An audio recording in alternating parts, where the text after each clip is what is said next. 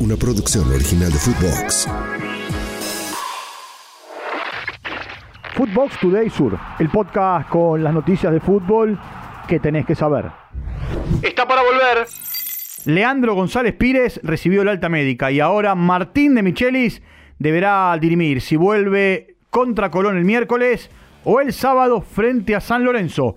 El defensor sufrió una distensión en el bíceps femoral de su pierna izquierda el último 22 de junio. Empate en Rosario. Newell's y Gimnasia empataron 2 a 2 en el estadio Marcelo Alberto Bielsa.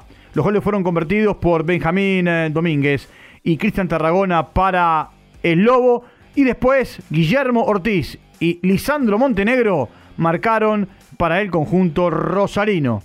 Gimnasia acumula 27 puntos y el próximo viernes recibirá Independiente a las 19, mientras que Newell's acumula 30 unidades y visitará Central Córdoba en Santiago del Estero el viernes 21 a 30. Escuchemos a Cristian Tarragona.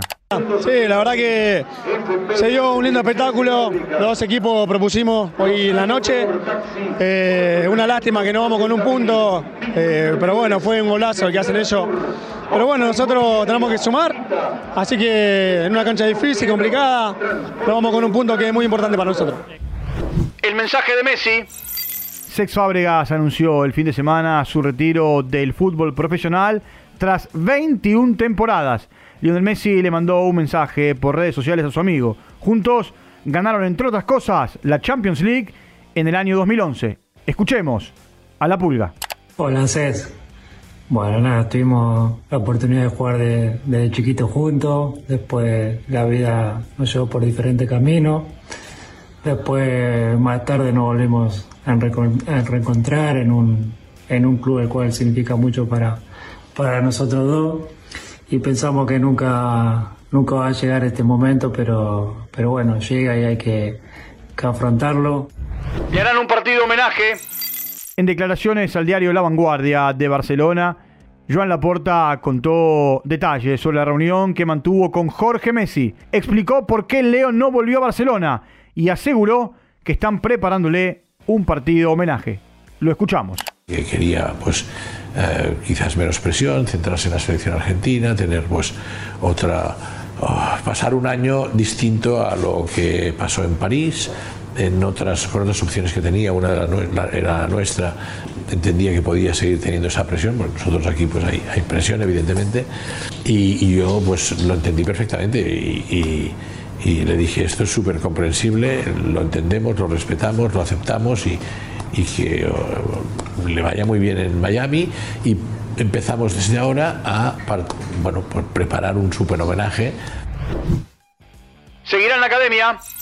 PSB, Eindhoven y Racing anunciaron que extendieron seis meses el préstamo por Maxi Romero. La academia deberá ejercer la compra definitiva en el mes de diciembre de 2023, abonando la suma de 2.700.000 dólares en dos cuotas. El delantero firmó un nuevo contrato hasta diciembre del 2026.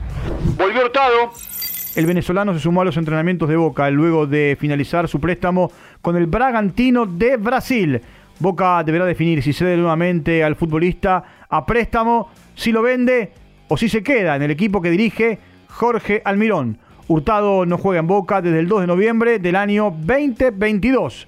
En la jornada de hoy, quien regresará será el colombiano Jorman Campuzano, que en la última temporada jugó en el fútbol de Turquía. Mercado de pases. Crystal Palace anunció la renovación de contrato de Roy Hodgson como entrenador hasta mediados del 2024. Newcastle fichó al italiano Sandro Tonali. El Milan recibirá 70 millones de euros más un 10% de una futura venta. Y el jugador firmó un contrato hasta junio del 2028. Lisandro Magallán es nuevo jugador de Pumas. Llega procedente del Elche de España. Y el Al Nazar contrató a Marcelo Brozovic. Firmó hasta el eh, mes de junio del 2026 y el Inter recibirá 18 millones de euros por la transferencia. Footbox Today Sur. Una producción original de Footbox.